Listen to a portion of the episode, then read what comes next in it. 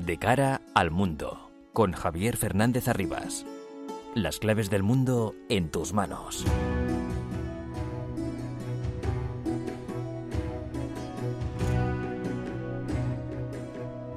El mundo está muy revuelto, que digo, está patas arriba y todo lo que pasa nos afecta cada día más. Son las 10 de la noche, comienza de cara al mundo la sintonía de Onda Madrid para analizar todo lo que ocurre en este bendito planeta llamado Tierra.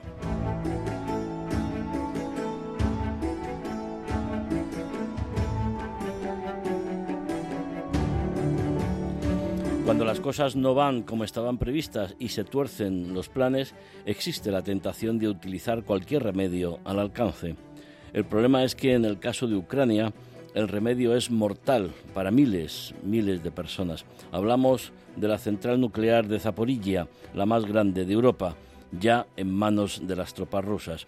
Ha registrado un ataque que ha producido un incendio que ha sido sofocado y uno de los reactores ha tenido que ser desconectado. Las consecuencias de una explosión en esta central como la que se produjo hace años en Chernobyl tendría diez veces más potencia y las consecuencias serían desastrosas para toda la región, no solo para Ucrania. Las perspectivas no son nada halagüeñas si hacemos caso del presidente francés Emmanuel Macron, que ha vuelto a hablar con Putin esta semana. Ayer, lo peor está por llegar. Los bombardeos con armas convencionales se han incrementado y la pérdida de vidas humanas y destrozos materiales son enormes, inaceptables, diría yo. Lo peor está por llegar, pues habrá que apretar los dientes como están haciendo los ucranianos que se defienden con todo lo que tienen. Putin enseguida subió el grado de amenaza al movilizar las fuerzas nucleares. Es un órdago muy peligroso, seguro que sabe, pero que quizá no quiere darse cuenta de la disuasión de las armas nucleares que está en la destrucción mutua asegurada, es decir, si Rusia dispara sus misiles nucleares, Estados Unidos, Francia y Reino Unido tendrán tiempo para disparar los suyos. El resultado es inimaginable, el caos total, como hemos visto en algunas películas, o quizá peor. El presidente ucraniano Zelensky ha acusado a Putin de sembrar el terror nuclear con el ataque a la central y le espeta a la cara hablar con él. Я свободен. Сядь со мной. Только не надо 30 метров, как с Макроном, Шольцем и так далее, как их принимают. Я ж сосед. ¿Por qué no hablas cara a cara conmigo? le dice Zelensky a Putin. Mientras tanto, el presidente ruso contesta con una declaración grabada, consciente de que va perdiendo la guerra mediática e intenta contrarrestar la intensa y valiente actividad de Zelensky. Вместе с тем никогда не откажусь от своего убеждения, что русские и украинцы – это один народ. Eso de que Ucrania es Rusia y que los ucranianos y los rusos son el mismo pueblo.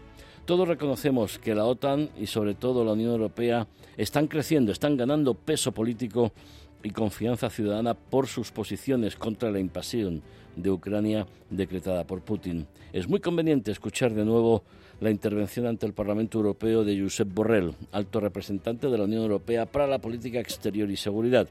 Tener muy claro cómo actuar contra un agresor como Putin, algo que sirve, debe servir también en el seno del gobierno de España. Cuando un potente agresor agrede sin justificación alguna a un vecino mucho más débil, nadie puede invocar la resolución pacífica de los conflictos.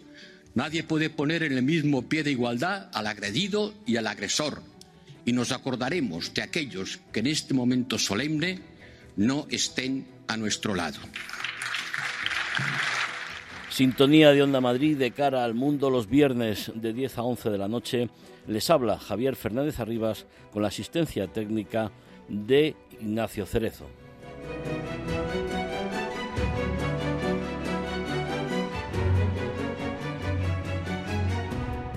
Los asuntos más relevantes de estos últimos días los resumimos en titulares con María Cerdán y Álvaro Escalonilla. Segunda ronda de negociaciones entre Rusia y Ucrania. Este jueves se ha logrado el primer acuerdo con un alto al fuego parcial y temporal para establecer corredores humanitarios por los que puedan ser evacuados los civiles que se han visto atrapados en el conflicto. El presidente de Ucrania, Volodymyr Zelensky, ha exigido un cara a cara con Vladimir Putin para poner fin a la invasión. Visiblemente cansado, el líder de la resistencia ucraniana apeló directamente al presidente ruso y aseguró que si alguien piensa que el país se rendirá, simplemente no sabe nada sobre ello. Las manifestaciones en contra de la invasión iniciada por Putin en Rusia y Bielorrusia se saldan con ya más de 7.000 detenidos. También la Cámara Baja del Parlamento ruso ha aprobado un proyecto para elevar las penas de cárcel por difundir noticias falsas sobre las Fuerzas Armadas. Las autoridades suecas han denunciado la incursión en su espacio aéreo de cuatro cazas rusos. Suecia, de la misma forma que su vecino Finlandia, tiende hacia la OTAN, pero no forma parte de la Alianza Atlántica. Un posible ingreso de ambos países en la organización acarrearía, según Moscú, graves consecuencias militares y políticas, una amenaza que se extiende al Báltico, según Zelensky. El presidente de Francia, Emmanuel Macron, ha presentado ya su candidatura para revalidar el mandato en las próximas elecciones de abril. El actual mandatario ha prometido proyectos reformistas y ha anunciado que será necesario trabajar más y continuar bajando los impuestos. Argelia ofrece aumentar el suministro de gas a la Unión Europea. La compañía estatal Sonatrach dice estar lista para abastecer de energía al continente en detrimento de Moscú, principal proveedor. Aunque se antoja complicado que las reservas de gas argelino compensen la enorme dependencia del gas ruso. En Libia, el primer ministro designado por el Parlamento, Fatih Bashaga, ha tomado posesión de su cargo. Esto se produce pese a la negativa del jefe del Ejecutivo en funciones, Abdelhamid Deiba, de abandonar el poder antes de celebrar las elecciones del próximo junio. Hospitalizado de urgencia el exmandatario peruano Alberto Fujimori por problemas cardíacos.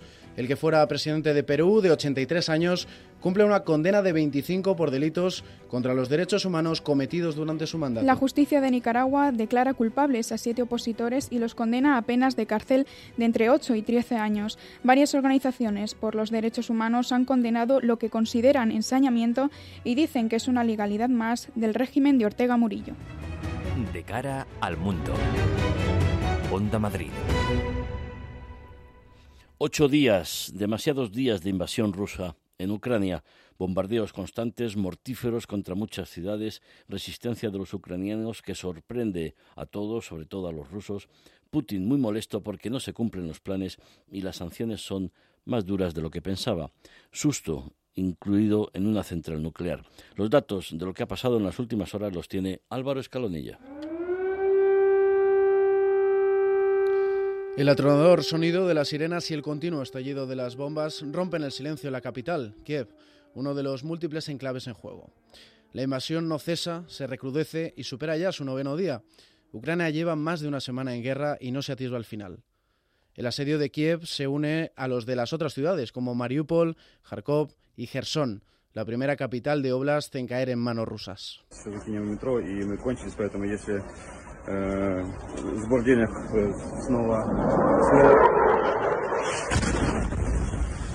Moscú amenaza con dejar a Ucrania sin salida al Mar Negro y con tomar puntos estratégicos como el de Zaporilla, donde se encuentra la mayor central nuclear de Europa.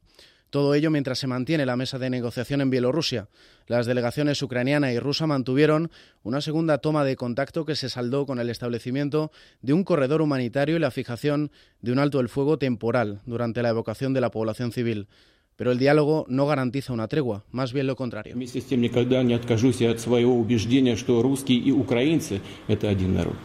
Rusos y ucranianos son un solo pueblo, declaró Vladimir Putin.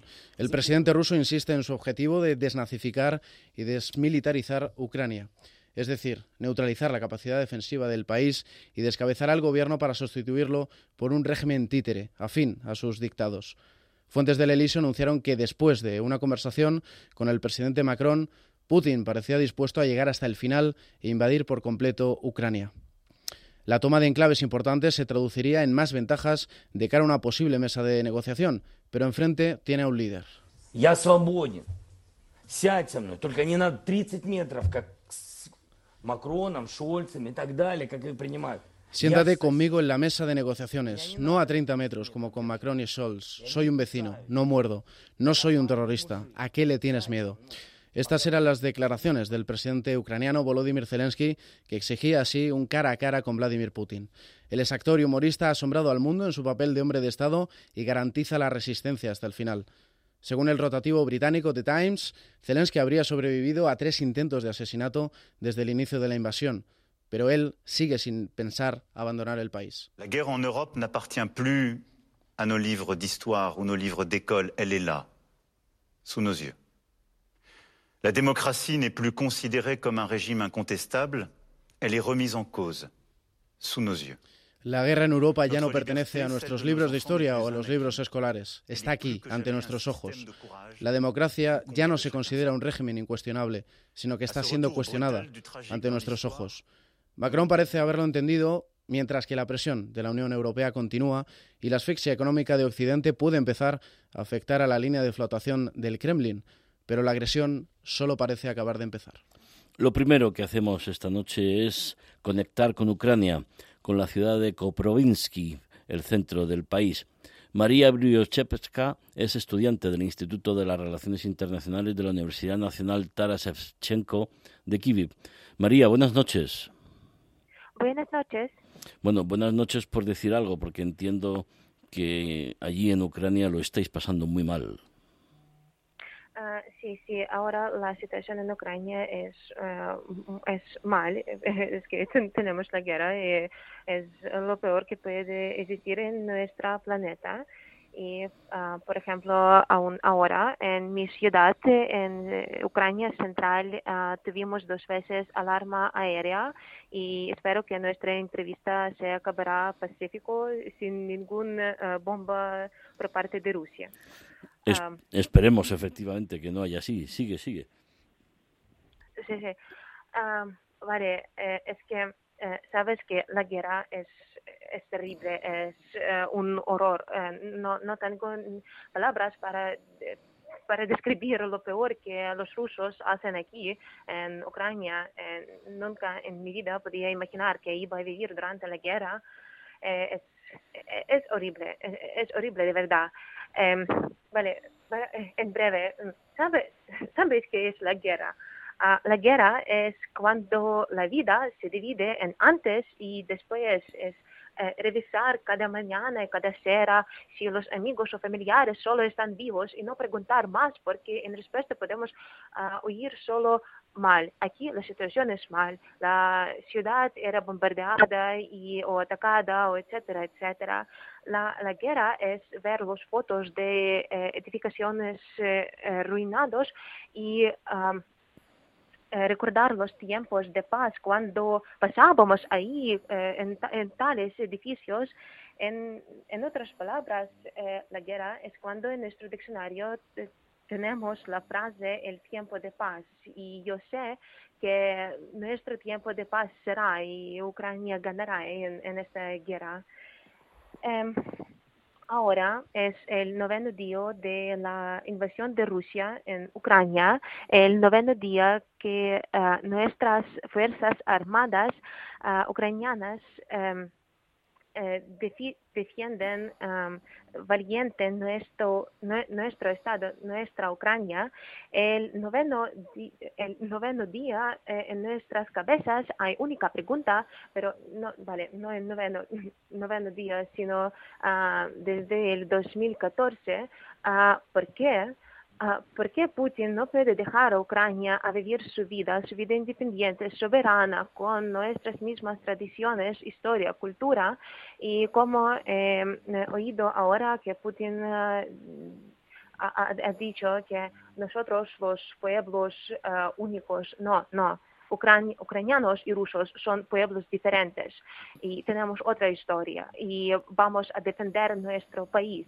Eh, y en, en, en 2014 eh, Rusia anexó ilegalmente Crimea y comenzó la guerra en este de Ucrania y ahora en 2022 comenzó la ofensiva masiva en todo territorio. Eh, mis familiares de Kharkiv veían cómo las bombas destruyeron eh, destruyeron eh, las casas de los vecinos.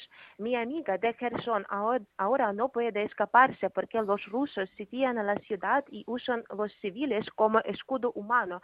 Y ahora durante nuestra entrevista, mi, eh, esa mi amiga me ha escrito que no, puede comunicarse con nosotros porque eh, los rusos intentan de interferir las comunicaciones y espero que voy a oír a, a mi amiga de Kherson eh, y mis amigos de Kiev están vivos milagrosamente, aún viven alrededor de la estación de radio que era bombardeado unos días antes. Yo los primeros tres días pasaba ahí en Kiev, en el refugio ah, de mi universidad y solo por un milagro oportunidad de huir de Kiev en mi ciudad, eh, yo estoy viva ahora y en general nosotros yo puedo ahora hablar con vosotros porque eh, una activista iratzvila eh, se, sacrificó. Un marinero de 25 años Vitaly Skakun voló puente con sí mismo para no dejar de ir a las tropas rusas.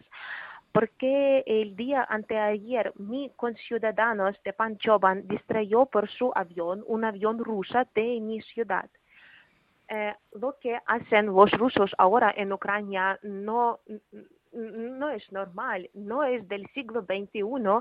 Eh, me parece que ahora yo vivo y vive toda la Ucrania en edad media eh, porque los rusos tirotean, bombean no solo instalaciones militares, sino jardines de la infancia, casas de vecindad, casas de maternidad, centros eh, de la ciudad.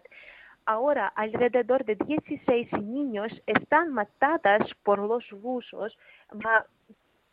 y, no, no puedo eh, no puedo describir todo lo horrible que ahora se hace aquí en mi estado, en mi país, en Ucrania. María, veo, veo que no, no hace falta preguntarte nada porque es como si tuvieras todo ahí retenido en tu interior y necesitaras contarlo porque creo que nosotros cómo podemos ayudar es eh, contando que vosotros tengáis una voz fuera de Ucrania para que podáis contar las atrocidades que están ocurriendo. Lo que ahora, eh, lo que pedimos eh, ucranianos a todo el mundo, el primero, que la OTAN proteja la nube y ayude a nuestras, a nuestros militares por una manera militar, militar. Si la OTAN no lo hace hoy, mañana tendrá que hacerlo en sus territorios. Eh, en esta situación, Ucrania y la OTAN deben luchar por la democracia y la paz en Europa. Y ah, ahora la lucha no es solo por, eh, por Ucrania y las relaciones de Ucrania y Rusia, no solo en términos de estos dos estados, sino en términos de toda eh, Europa. Y ah, ahora, unos, unas horas antes, mm, leí que los rusos eh, los rusos ocupaban uh, al central nuclear de Energodar y atacaron y era, era una explosión masiva en la planta de energía nuclear. Y sabes que a la, al nube radioactivo no le da diferen, diferencia que si el país está en la OTAN o en la Unión Europea o etcétera. Por eso tenemos que uh, proteger, pro, tenemos que luchar contra, contra los rusos ahora aquí en el, en el, territorio de Ucrania para que los rusos y todo eso horrible no um, iba, no irá más en Europa. Ahora. Sí, está, es, que... eso está claro, María. Afortunadamente esa explosión nuclear no se ha producido, ojalá no se produzca nunca nunca.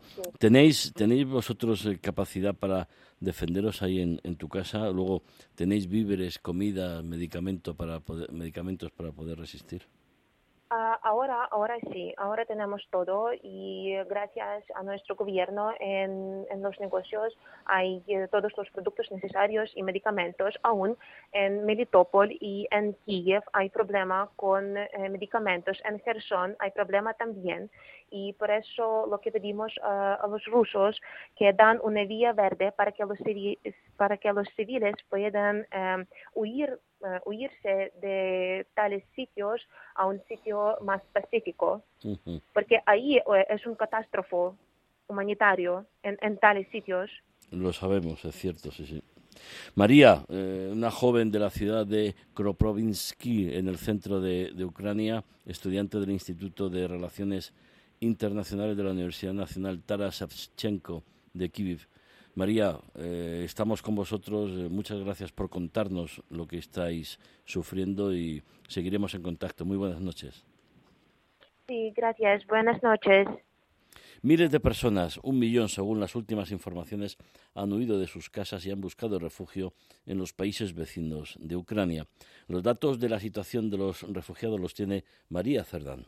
Más de un millón de personas han abandonado Ucrania desde que comenzara la invasión de las tropas rusas en este territorio. Según el alto comisionado de las Naciones Unidas para los Refugiados, la mitad de estos desplazados, en su mayoría mujeres y niños, han cruzado la frontera polaca, donde la ciudad de Varsovia les esperaba con una gran ayuda humanitaria.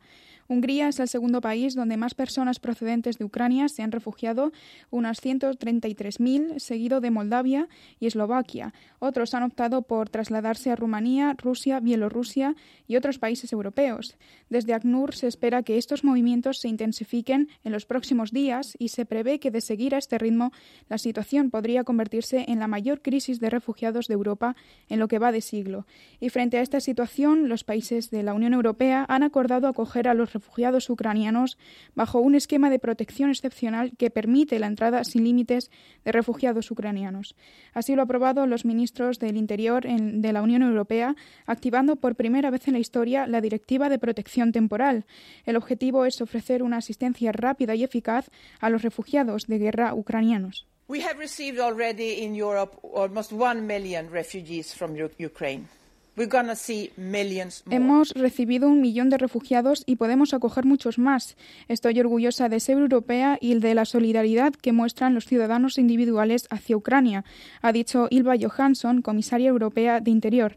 También ha calificado la decisión de histórica y ha elogiado la unidad y la firmeza de la Unión Europea durante todo el conflicto. Hace dos semanas antes de que comenzara la invasión rusa, hablamos con un español que llevaba viviendo nueve años en Ucrania es gerente de la empresa Cortuondo, representante de productos españoles de alta calidad. Julio Suárez Rodríguez. Julio, buenas noches. Hola, muy buenas noches. Julio, eh, ahora está usted en España, pero parte de su familia está en Ucrania. ¿Sabe usted cómo están? Esperemos que estén bien. Bueno, eh, efectivamente, está allí mi hijo, está también, eh, bueno, pues primos, tíos eh, de la familia por parte de mi esposa y estamos preocupados porque la ciudad de Gerson está ocupada por las tropas rusas. Hoy, esta noche, han entrado convoys de vehículos, autobuses, con gente de Rusia para preparar una manifestación, una pantomima en la plaza principal de Gerson para decir que Gerson quiere ser eh, rusa.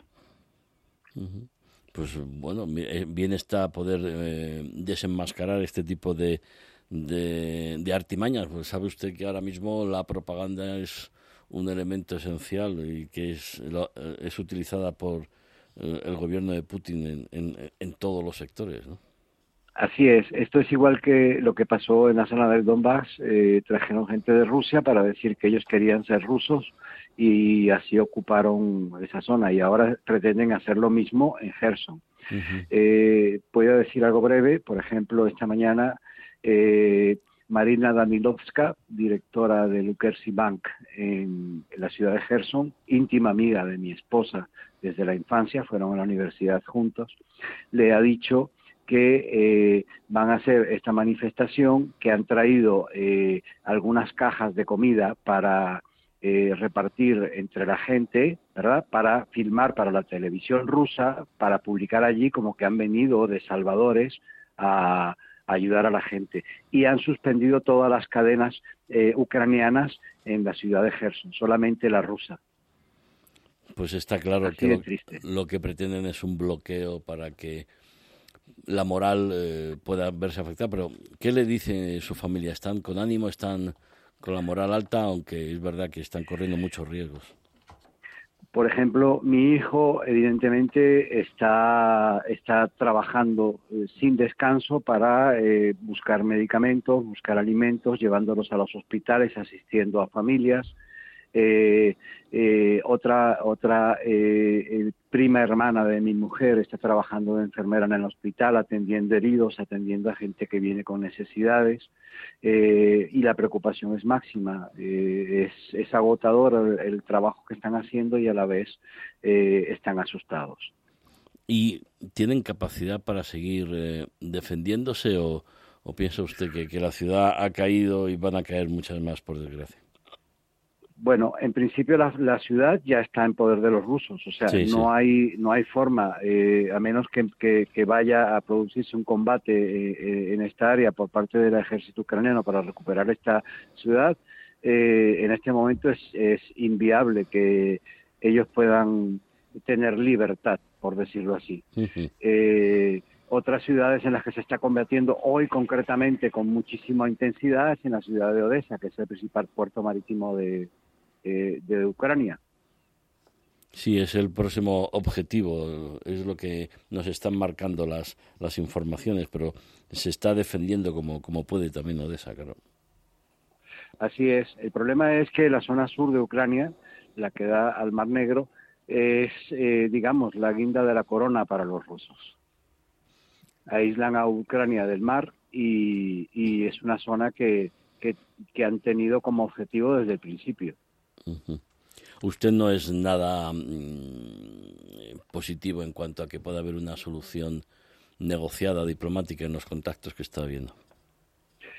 La verdad es que no. O sea, eh, la única fórmula que existe es que dentro de, de, las personas que rodean a este personaje eh, puedan eh, tomar alguna medida y, parar esta situación, pero del exterior lo veo complicado, la verdad. Julio, por la información que le transmite su hijo, sus familiares, los rusos están teniendo o han tenido muchas bajas en, para tomar Gerson.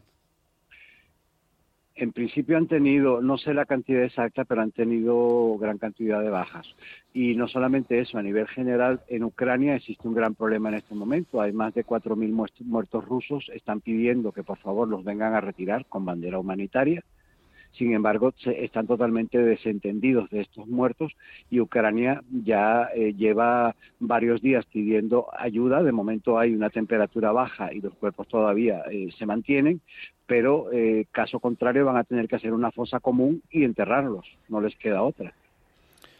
Uno de los horrores de la guerra, los cadáveres y eso sí que dejan una huella y no ya solo una huella física sino también moral porque yo eh, lo que todos deseamos es que las familias de esos soldados rusos en Rusia, porque creo que no hay que demonizar a todo el pueblo ruso porque su presidente haya, lanzado esta invasión, sufren lo que están sufriendo también, ¿no? Sí, muchos chavales de son chavales, chavales jóvenes, 16, 18, 19 años, que no quieren estar allí, que cuyos familiares en Rusia no desconocen que ellos están allí.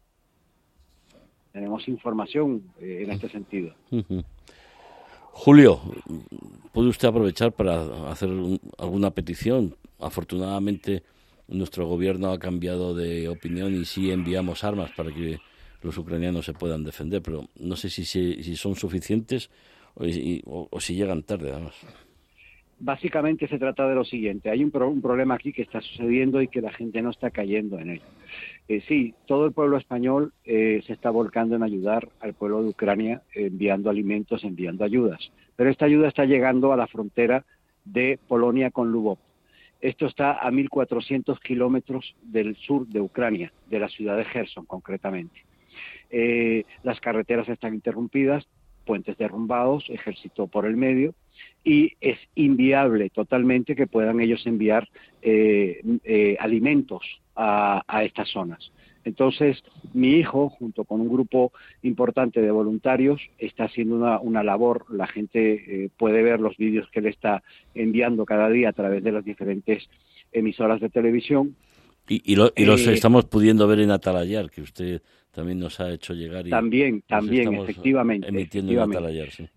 Sí, y eh, él está buscando medicamentos, está buscando comida, está comprando eh, trigo, está comprando para fabricar la harina y luego para fabricar el pan, Nosotros ya allí hemos eh, eh, gastado todo el dinero que teníamos en Ucrania, le estamos enviando desde aquí y también eh, empresas que colaboran con nosotros y amigos míos que, nos están ayudando.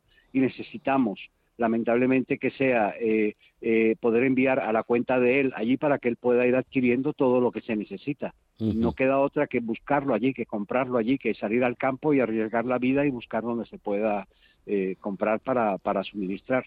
Pues Ayer compró dos cajas de pollo congelado que pudo conseguir para llevarlo a una asociación de, niños ciegos.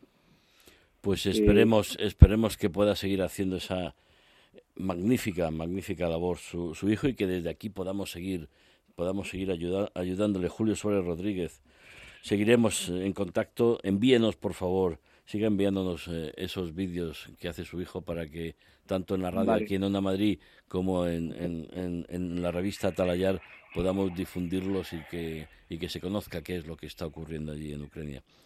Muchísimas gracias. Os, os pediría que eh, publicaseis también el link nuestro, eh, ya lo, lo, vamos a hacer circular de Facebook, donde está la información para quien pueda colaborar, ¿de acuerdo? Pues cuéntelo, ¿cuál es el link?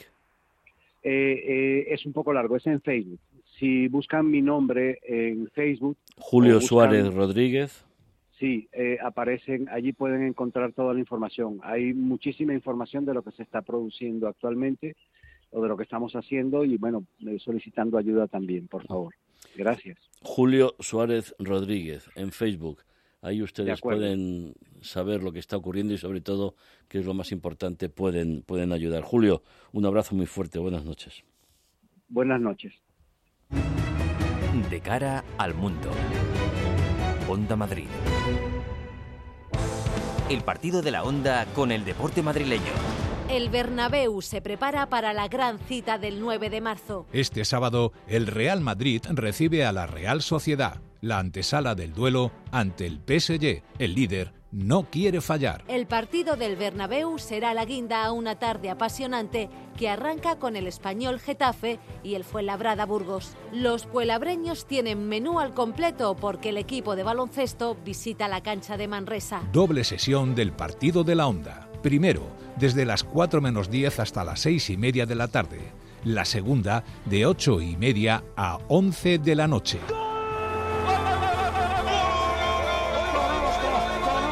Sonido Onda Madrid. ¿Sueñas con dedicarte al cine de animación, la ilustración, el diseño de tatuajes o los videojuegos? En SDIP Escuela de Arte llevamos 40 años formando a profesionales para cumplir sus sueños. Ven a visitarnos del 2 al 6 de marzo en aula. www.sdip.com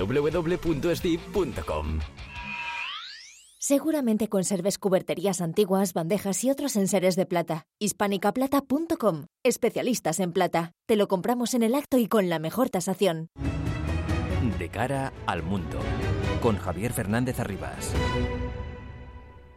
Ocho días, casi nueve, de invasión rusa en Ucrania y siete días desde que hablamos el viernes pasado con nuestro experto, analista internacional militar de carrera y colaborador de Atalayar entre dos orillas. Lucas Martín, buenas noches. Buenas noches, Javier. Lucas, ¿qué, balance podemos hacer desde el, punto de vista militar de lo que ha ocurrido en, Ucrania estos días? Bueno, inicialmente lo que se puede discernir de lo que ha sucedido es que el, el, plan inicial, esa guerra rápida que comentamos en su momento que necesitaba Rusia, pues no ha funcionado como esperaban eh, por diversos motivos y el, avance está siendo bastante más lento en, todos los frentes, con lo cual el, se está dificultando mucho el alcanzar los objetivos que se haya marcado Rusia inicialmente. Además, acabamos de conocer hace unas horas que Human Rights Watch denuncia la utilización de bombas de racimo en Kharkov, algo que podría constituir un crimen de guerra, ¿no? Sí, sí, bueno, hay infinidad de vídeos en las redes y demás, e incluso fotografías que efectivamente están empleando ese tipo de municiones e incluso se habla, que eso no está confirmado aún, de municiones termobáricas también. ¿Qué significa eso de termobáricas? Explícanoslo, por favor. Bueno, es un tipo de munición que lo que hace es eh, absorber todo el oxígeno que hay en, el, en, la zona de, influencia de, de, explosivo, lo consume y crea una, sobrepresión, una onda expansiva, eh, que es digamos una combinación de, fuego, porque el oxígeno arde al consumirlo, y, y de presión, con lo cual la destrucción que provoca es, es brutal. Tiene, tiene, iba a decir una, tiene narices, ¿eh? como el ser humano ¿eh? ideamos cómo matar al, al de enfrente, es, es, tremendo. ¿eh? Bueno, empezamos con una quijada de, de asno, ¿no? Como dice la Biblia, pues a partir de ahí... Bueno, eh, eh, Lucas, eh, ¿te sorprende la, la resistencia ucraniana, pues, sabiendo el material con el que cuentan, las armas, etcétera? No, bueno, vamos a ver. Eh, hay que tener en cuenta que el ejército ucraniano no es el, no es el mismo del de 2014. Desde que sucedió la ocupación de Crimea y comenzó el conflicto del, del Donbass, eh, ha ido evolucionando mucho, se ha ido preparando mucho. Evidentemente no está a la altura del ejército ruso, por una cuestión simplemente de números, pero sí que está mucho mejor preparado. Eh, yo creo que aquí además eh, Rusia ha cometido un, error de cálculo porque esperaban que quizás en la zona que siempre se ha considerado como rusófona, de habla mayoritaria, mayoritaria rusa, y, que pensaban que era fin a ellos, pues han encontrado que según entraban las poblaciones no le recibían con flores como ellos esperaban, sino que se le han recibido a tiros, ¿no? Entonces, eh, es cierto que el ejército ucraniano está dando una respuesta muy seria porque también hay que tener en cuenta que no, es lo mismo luchar en un país extranjero o ajeno, por el motivo que sea, a estar luchando por defender tu casa, tu territorio y donde vive tu familia, que es muy diferente, con lo cual la motivación y esa voluntad de vencer que tienen los ucranianos, yo creo que en parte Rusia la, ha subestimado. Con la información que, que, maneja, ¿qué previsión podemos eh, hacer para los próximos días? Pues los próximos días van a ser cruciales, eh, cruciales porque, como ya también comentamos eh, la semana pasada, eh, para Rusia el centro de gravedad es, es, Kiev. No Kiev como tal físicamente la capital, sino por, lo que, por el simbolismo, por lo que significa y por supuesto porque ahí está el gobierno y su objetivo principal es descabezar físicamente, es decir, eliminar físicamente a Zelensky y a su gobierno, porque eso supondría quizá el control prácticamente de todo el país, que haría resistencia. Entonces podemos esperar un esfuerzo por cercar la capital, por cercar Kiev. No creo que, quieran entrar dentro, eso sería una locura. Eh, y sí que se puede esperar, un intento de avance por el sur, que es donde quizás están teniendo más éxito y se están centrando ahora mismo en la zona de, Odessa, donde es posible que, que, asistamos a algún tipo de operación anfibia en un momento dado. Y luego bombardeos masivos para eh, anular los sistemas antiaéreos, las comunicaciones y después ya lanzar la ofensiva, ¿no? Que esto se ha, se ha hecho en muchas ocasiones ya. El problema está que también, como también se dijo que Rusia tiene un, stock limitado de municiones de precisión, municiones guiadas, que, son las que se emplearon en un primer momento para intentar, destruir esos elementos de mando y control, esos elementos de defensa aérea y, demás, que no ha, tenido, no ha tenido el resultado que esperaban eh, con lo cual ahora ya, y de hecho sorprende un poco que la táctica que emplearon, que se empezó a emplear Rusia, no es la táctica habitual de la doctrina de empleo que tienen ellos. Ahora ya parece que sí están, digamos, siguiendo esa doctrina, que se basa básicamente en apoyos de fuegos masivos antes de cualquier avance. Evidentemente, en Kharkov lo han hecho así, y ahí a la vista están los resultados de la destrucción que han causado, y según avancen y según mm, sigan teniendo menos stock de esa munición de precisión, pues usarán más armas con menos precisión. Los típicos lanzacohetes, los Sverch, los Grad, eh, con lo cual eh, podemos asistir pues a bombardeos masivos de zonas, incluso zonas eh, habitadas, con tal de que hacer que la gente se vaya, destruirlo y ya ocupar sobre terreno quemado, por así decirlo. Y daños colaterales, es decir, muchas víctimas civiles. Sí, eso, eso es lo que se puede esperar. De hecho, este acuerdo que hay que llegaron ayer de crear corredores humanitarios para que la población civil, civil salga, incluso se puede tomar con un poco de, yo lo tomaré con cautela, eh, como un, poco de coartada, ¿no? Es decir, eh, yo te he dado la oportunidad de que salgan los civiles, todo el que no ha salido es porque no es civil o es combatiente, con lo cual ya me estoy, justificando el emplear cualquier medio para atacar ese lugar. Atentos a esta reflexión. Lucas Martín, experto, analista internacional, militar, colaborador de Atalayar entre dos orillas. Muchas gracias una noche más y muy buenas noches.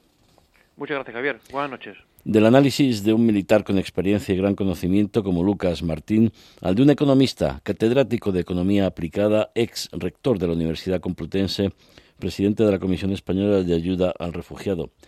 Don Carlos Berzosa, buenas noches. Buenas noches. Bueno, por decir algo, ¿no? Porque ponen los pelos de punta todo lo que está ocurriendo. Horrible, es horrible, es horrible. Señor Berzosa, las sanciones impuestas a Putin, oligarcas rusos y demás serán suficientes para parar la invasión rusa de Ucrania o esta es la pregunta del millón de dólares? Yo creo que no. Yo creo que la experiencia nos demuestra que las sanciones mm, realmente mm, influyen poco en la toma de decisiones de los dirigentes eh, políticos, ¿no? Ahora bien, hay que darse cuenta que las sanciones van a generar un problema eh, importante en la economía rusa y sobre todo en la población, que es la que va a sufrir estas restricciones y las condiciones de vida pues van a descender más. Y además ya las condiciones de vida son bastante bajas en gran parte de la población de Rusia como para que ahora se agraven, ¿no? Entonces puede suceder, claro, eh, que ese malestar que se puede crear entre los ciudadanos ante lo que está sucediendo, pues genere ya una situación de, de que hay que cambiar, que hay que frenar, ¿no? Ante ese malestar que se puede generar. Claro, es, estamos viendo que en Rusia hay minorías que se manifiestan pero que son detenidas. Claro, ya llevan no sé cuántos, 3.000 me parece, detenidos, ¿no? Entonces la represión es muy fuerte, es muy profunda y la gente tiene miedo y hay que ver si son capaces de vencer el miedo. A lo mejor el hambre y el desabastecimiento hace que se movilicen más, ¿no? Y eso sí que podría ser un freno, no tanto las restricciones en sí, sino las consecuencias de las restricciones y si realmente la población protesta y la población se manifiesta frente a esa escasez de productos que le pueden que les pueden venir encima, ¿no? Eso es lo que yo pienso, ¿no? Por otra parte, también eh, ya, ya ha habido varios oligarcas que se han que se han distanciado, distanciado de Putin, han dicho que no a la guerra, ¿no? Que no se puede seguir por ahí porque ahora les perjudica a ellos, les perjudica a sus negocios, ¿no? Y esa parte de la oligarquía que no sabemos cuántos son eh, te puede influir mucho, claro, decisivamente, pues son los que tienen el poder económico y tienen también una capacidad de decisión eh, importante, o sea que de alguna manera sí pueden, sí pueden tener repercusiones en las actuaciones de, Putin, ¿no? Quizá por eso, bueno, esto es una interpretación mía, dentro de su paranoia o dentro de que él piense que es el, el zar de todas las Rusias, eh, hemos visto ayer la imagen de Putin y a muchos metros en esas salas inmensas que tiene el Kremlin, sus colaboradores o gente que iba a verle. A lo mejor es que tiene miedo de que alguien pueda atentar contra él, ¿no? Dentro de su paranoia. Pues es posible, es posible. También hay que ver la reacción de los militares, ¿no? Claro. Porque, claro, por una parte está el servicio secreto, por otra parte los militares, que no, no siempre están en, coordinados en concordancia con los que hace uno y con lo que hacen otros.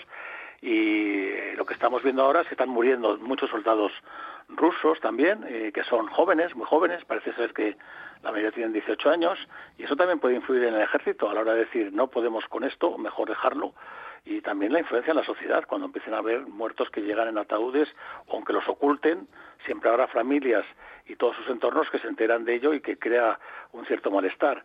O sea que ahí también se pueden producir fricciones en la élite dominante, ¿no? En la élite dominante. Señor Berzosa, las sanciones también nos van a afectar a nosotros, ¿no? Podemos concretar cómo eh, en Europa, bueno, en España nos van a afectar esas sanciones. Pues hombre, fundamentalmente en lo que ya estamos viendo, la subida del precio de la energía. ¿Eh? tanto de la luz como del gas, eh, del petróleo. Entonces, pues claro, eso genera costes eh, a las familias, a las empresas, al transporte, mucho, y de hecho, pues esto puede frenar. Y además, aparte de la incertidumbre que crea una guerra, ¿no? Y una guerra que, que tiene, que hay armas nucleares ahí, ¿no? Y que se pueden utilizar. Esto va a generar una bajada de la inversión y un freno del crecimiento económico que empezábamos a tener ya, ¿no? O sea, no hemos salido de una crisis provocada por la pandemia y cuando lo estábamos recuperando, pues ahora viene por eh, la inflación, ¿eh? pero también puede venir esto, ¿no? El, la incertidumbre de los inversores a la hora de tomar decisiones de, de, de ampliar sus instalaciones, de mejorar las tecnologías y todo eso pues puede repercutir mucho en el empleo, ¿no?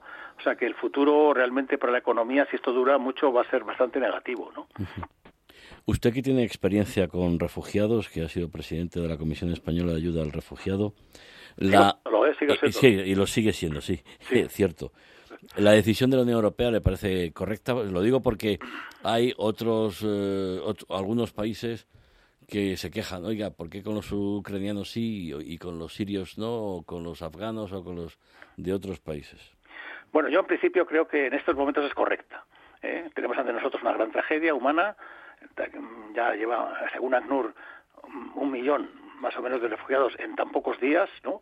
Es posible que esta cifra pues siga creciendo y por tanto la respuesta de la Unión Europea, que en estos momentos es muy diferente a la que ha habido con los otros casos, pero también ha sido muy diferente en algunos países, sobre todo Hungría y Polonia, ¿no? Porque no fue el caso de Alemania. El caso de Alemania, Merkel incluso sí que decretó un poco de puertas abiertas para los refugiados, ¿no? Y, España, pues tampoco ha sido muy generosa, pero tampoco ha sido, eh, no se ha negado, ni mucho menos a recibir a los refugiados, ¿no? Y yo creo que en estos momentos la, la, posición es muy muy positiva, ¿no? Porque ahora estamos viendo el caso Polonia. Polonia ha sido un país mm, que se ha negado siempre a los refugiados, igual que Hungría. Ahora mismo ha habido muchos voluntarios, muchos voluntarios que están actuando en la, en la frontera para atender, ¿no? En comida, en ropa, a todos los que llegan. Claro, podríamos decir, bueno, esto es la, sociedad que reacciona, pero no los gobiernos. Bueno, pero el régimen no ha, no no no ha cerrado fronteras, ¿no? Y también ha abierto dos más. O sea, el régimen en estos momentos está admitiendo a los ucranianos. Claro, siempre esta lectura es, sí, a los ucranianos sí que son de los nuestros, ¿no? Blancos, mm, rubios, altos, y, son de los nuestros. Pero esos que no son de los nuestros, que son los sirios, que tienen otra religión, a esos no, ¿no? Ese es un problema, ¿no? Y de hecho es lo que plantea la ultraderecha. La ultraderecha lo planteó el otro día la, Vox en el Parlamento, decir, oiga, mire, esto sí, pero los otros no, ¿no?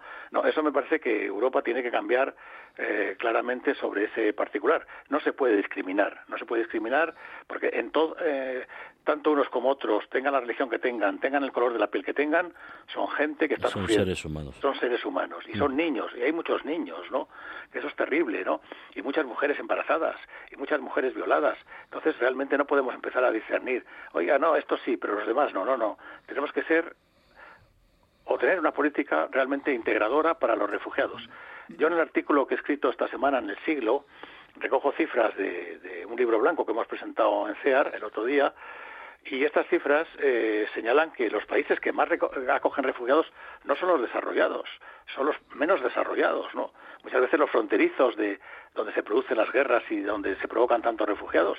Entonces, por ejemplo, el primer país eh, desarrollado, que es Alemania, en recepción de refugiados, está en el quinto lugar. Está en el quinto lugar. teníamos que plantearnos, decir, oiga, que no están los refugiados, la mayoría de los refugiados en nuestros territorios, están en otros, ¿no? y los podemos los podemos recibir los podemos recibir los debemos de recibir no porque al final no, no eh, hay una propaganda adversa pero es una cifra bastante baja en comparación con la población total no no es ni mucho menos algo algo algo que pueda preocupar no en, este caso no y yo creo que hay que hacer una política muy distinta. La Unión Europea yo creo tuvo dos fracasos en la crisis del 2008 que fue eh, las políticas de austeridad como salida y otro gran fracaso fue precisamente el tema de los refugiados, ¿no? Ahora ha cambiado. Frente a esas políticas de austeridad ha lanzado políticas expansivas, ¿no? Y frente a los refugiados parece que también está cambiando el tono de actuación. Y eso esperemos que a ver si consigue además una Europa más unida, ¿no? Yo pienso que esto eh, va a generar una Unión Europea más fuerte, porque van a los países empiezan a ver los cuernos del toro, y sobre todo los, los, los fronterizos con Rusia, y eso puede hacernos más más eficaces y, eh, tomar decisiones más comunes, ¿no? Más unitarias. Pues ahí, ahí, ahí nos quedamos, además una reflexión que compartimos. Carlos Berzosa, presidente de la Comisión Española de Ayuda al Refugiado, gracias por esos datos. También es catedrático de Economía Aplicada y es rector de la Universidad Complutense, mi universidad. Don Carlos, muy buenas noches. Buenas noches y muchísimas gracias. De cara al mundo. Onda Madrid. Buenos días, Madrid. Las mañanas de Onda Madrid con Eli del Valle son diferentes. Actualidad, curiosidades, información, cultura, espectáculos y mucho humor donde tú eres lo más importante. Buenos días, Madrid. De lunes a viernes, de 10 de la mañana a 1 de la tarde, con Eli del Valle en Onda Madrid. ¿Sueñas con dedicarte al cine de animación, la ilustración, el diseño de tatuajes o los videojuegos? En SDIP Escuela de Arte llevamos 40 años formando a profesionales para cumplir sus sueños. Ven a visitarnos del 2 al 6 de marzo en aula. www.sdip.com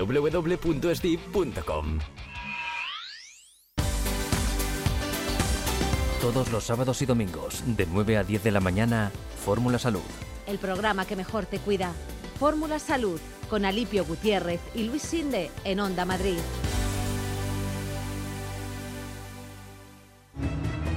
De cara al mundo, con Javier Fernández Arribas. Abrimos ya nuestra mesa de análisis de esta noche. Claudia Luna Palencia, periodista mexicana. Buenas noches.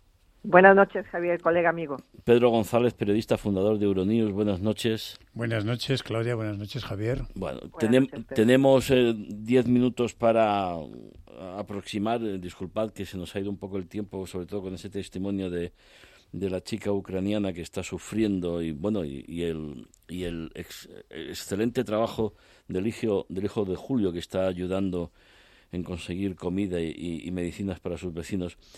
¿Qué balance, Pedro, podemos hacer de, esta semana de horror, de agresión del presidente Putin? Yo querría eh, romper una lanza por los rusos. Como decía el opositor Navalny, eh, Rusia no es Putin.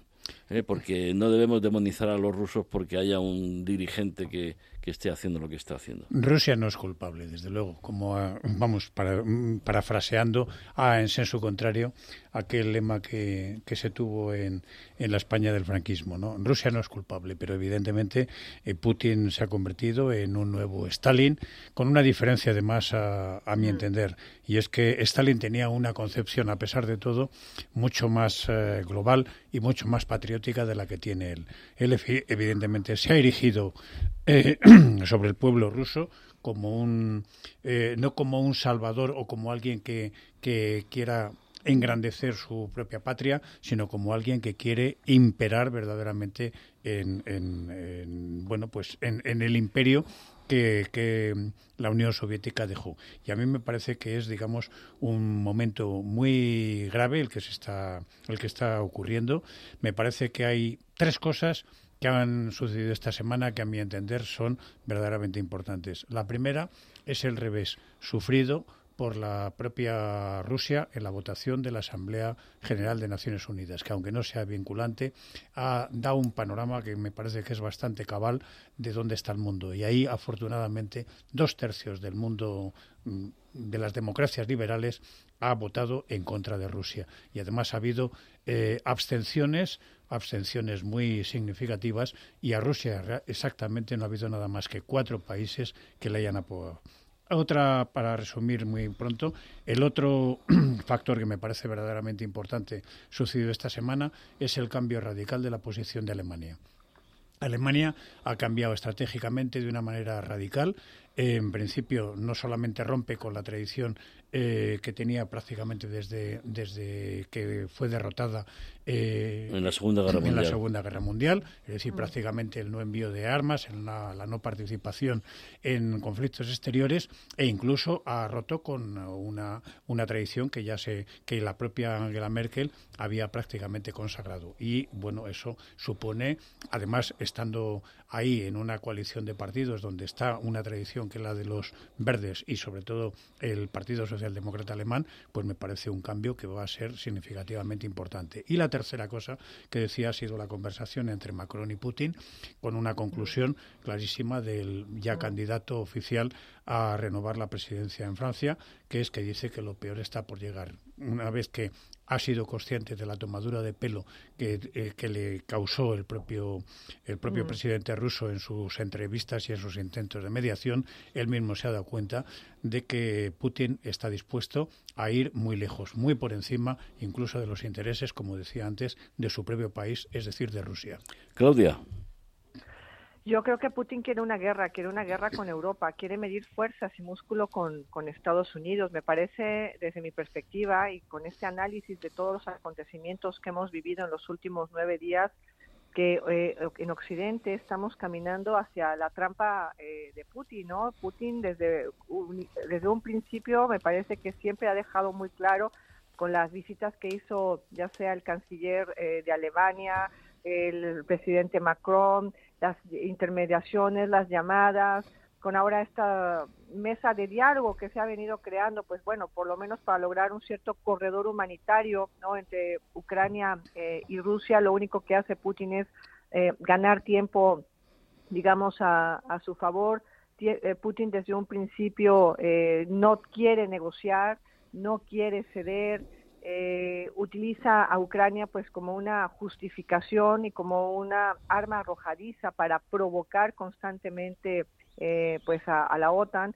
Hoy se está viviendo pues una sesión toral importantísima eh, en Bruselas, en esta en este headquarter de la de la OTAN están ahora mismo los ministros de Exteriores de, de, los, de los aliados, junto con el secretario de Estado de Estados Unidos, Anthony Blinken, Jens Stoltenberg, eh, tomando decisiones al respecto de la reacción que va a tener la OTAN a este eh, ataque que se ha llevado a la mayor central nuclear eh, que se encuentra de Europa y que se encuentra en territorio de Ucrania, en Zaporilla.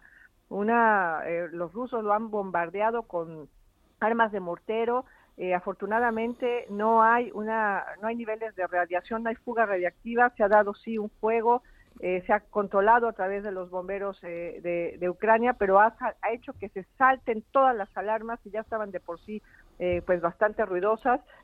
De recordar que Ucrania, bueno, pues tiene más de 13 centrales nucleares en, en, su, en su territorio, 15, 15 reactores nucleares y por supuesto que esto es una nueva provocación eh, de Putin. Me quedo con esas palabras del secretario de Estado de Estados Unidos antes de entrar a esta a esta reunión que se está llevando eh, a cabo este viernes. Bueno, si el conflicto viene a nosotros, estamos eh, preparados. Yo, en lo personal, me parece que Putin en sus planes tiene pues un escenario de una guerra a una mayor escala.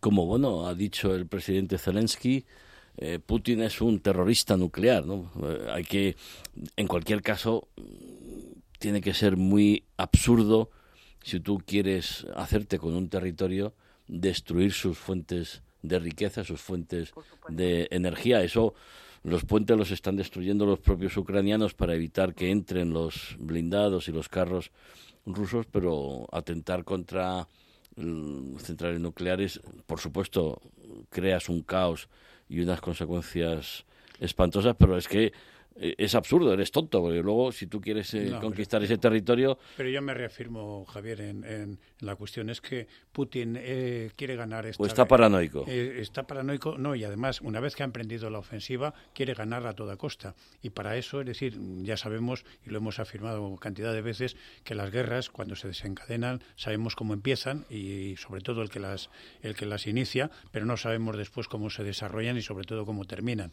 Y Putin ha ha sido consciente de, lo que ha emprendido y naturalmente quiere mm, ganar por encima de cualquier cosa. Y está dispuesto, como lo hizo en su día Hitler, y me parece que es una buena comparación, a sacrificar si es necesario lo que sea por conquistar esa, esa victoria. Y decir y en esa paranoia pues bueno tendrá eh, todas las imaginaciones y los sueños imprecisos pero él y se apuntará a victorias o no contaba evidentemente con, con que se hubiera ralentizado como decía Lucas Martín eh, los planes que tenía pero él quiere eh, a toda costa pues conquistar esos dos mil kilómetros que tenía de costa antes de ceder Crimea Ucrania de salida al Mar Negro y en definitiva pues bueno todo lo que sea necesario destruir por conseguir su, su, mm. propio, su propio designio. Yo creo que en ese sentido es una, una sensación muy fuerte y mm, creo que la comparación que están haciendo, quizá un poco caricatural en muchos sitios, pero no va desencaminada. Es decir, es un nuevo Hitler, por lo menos en sus paranoias. Claudia, 30 segundos para, para cerrar contigo. Yo creo que el dictador ruso, bueno, pues es un narcisista, es un psicópata, está construyendo un nuevo relato para justificar la invasión a Ucrania. Eh, por supuesto, yo creo que él quiere medir músculo con, con la OTAN. Eh, hay un revisionismo eh, que está llevando a cabo para tratar de reposicionar a la Unión Soviética, a la extinta URSS, como si no estuviéramos en el siglo XXI, como si no estuviéramos en un nuevo contexto internacional. Él habla de un robo de territorios tras el desmantelamiento de la Unión Soviética. Muy peligroso y estamos viviendo las horas más bajas para la paz, para la humanidad y esperemos que impere en algún momento la cordura, Javier. Intensos y clarividentes análisis. Eh, Claudia, Pedro, muchísimas gracias y muy buenas noches. Muy buenas noches buenas noches. todos. A punto de dar las 11 de la noche de este viernes 4 de marzo, hasta aquí de cara al mundo. Una noche más con un asunto demasiado candente, un asunto muy preocupante como es la situación en Ucrania y esa agresión rusa. En Onda Madrid ponemos las claves del mundo en sus manos. Feliz fin de semana en lo que cabe. Les habló Javier Fernández Arribas.